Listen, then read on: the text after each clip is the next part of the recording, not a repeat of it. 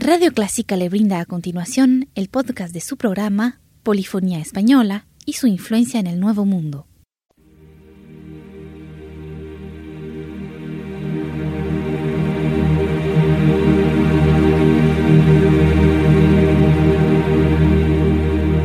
Sintoniza Clásica 103.3.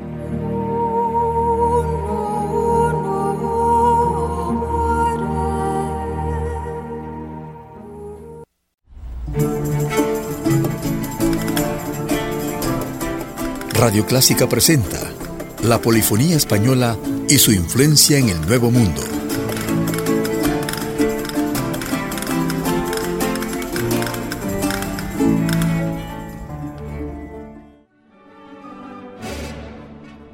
Bienvenidos a su programa. Hablaremos sobre cantadas de pasión. Ay, que mi abrazo de amor en la llama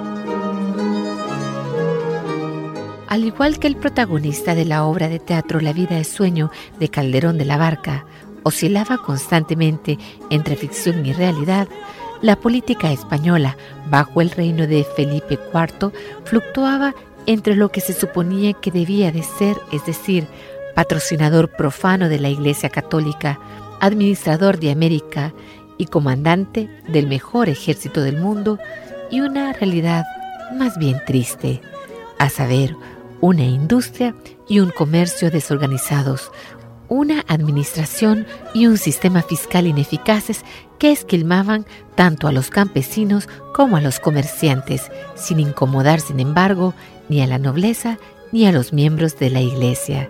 El dinero era sistemáticamente desvalorizado, la confianza en la solvencia de España disminuía y los comerciantes escondían sus bienes. Cuando Felipe IV murió en el año 1665, el país se encontraba al borde del precipicio.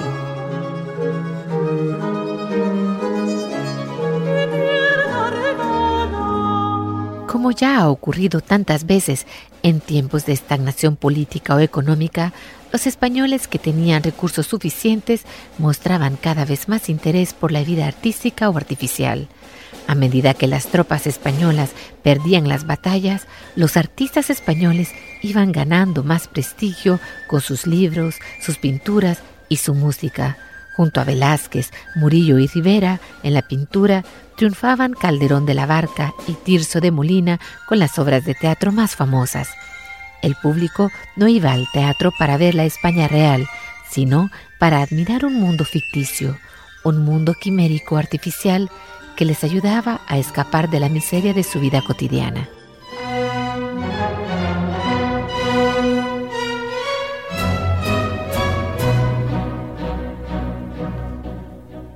Destaca la zarzuela, que más electrizó toda España y en poco tiempo iba a conquistar todos los escenarios.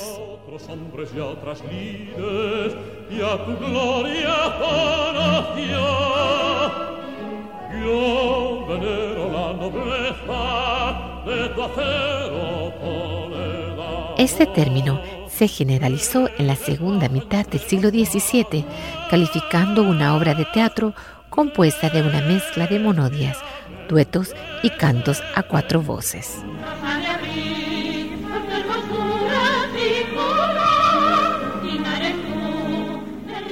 Sin embargo, a las piezas vocales se le aplica por general la denominación tonos humanos, solos humanos o tonadas, lo que quería decir simplemente canción.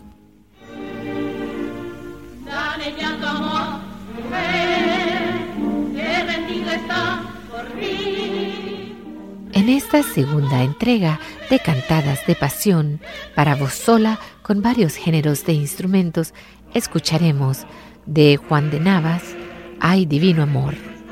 Un anónimo, alrededor de 1700, todo eres contradicciones. De Matías Beana, Hay amor. De Sebastián Durón, Pues me pierdo y corazón causa tenéis. Y finalmente, de José Marín, No sé yo cómo es.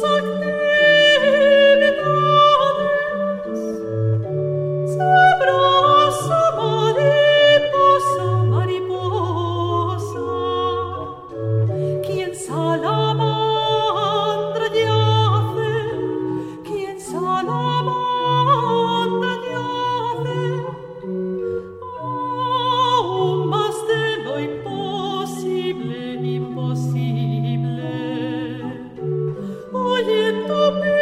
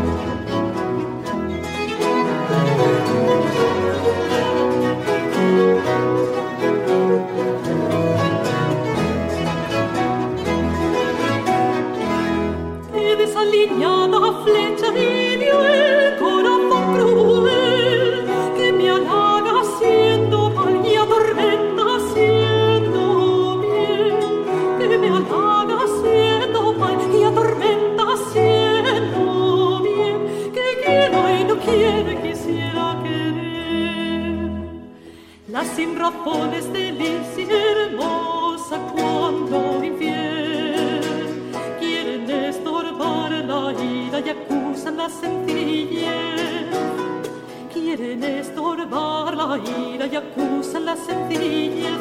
Pues quiero y no quiero, quisiera querer. Pues quiero y no quiero y quisiera querer.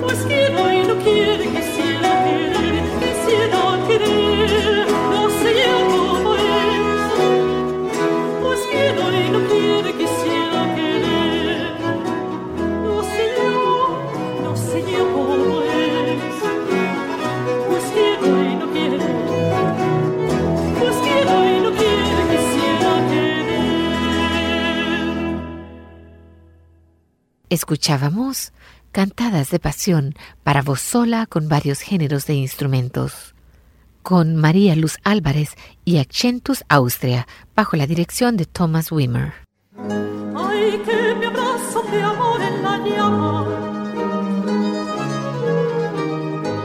Así llegamos al final de Cantadas de Pasión. Gracias por estar con nosotros.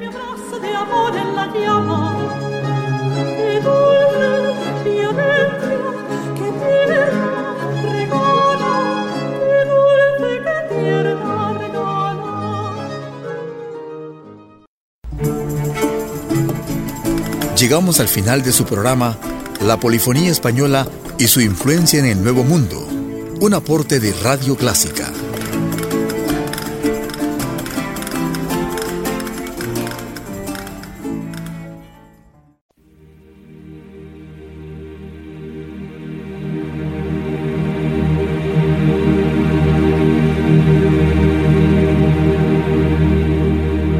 Sintoniza Clásica 103.3.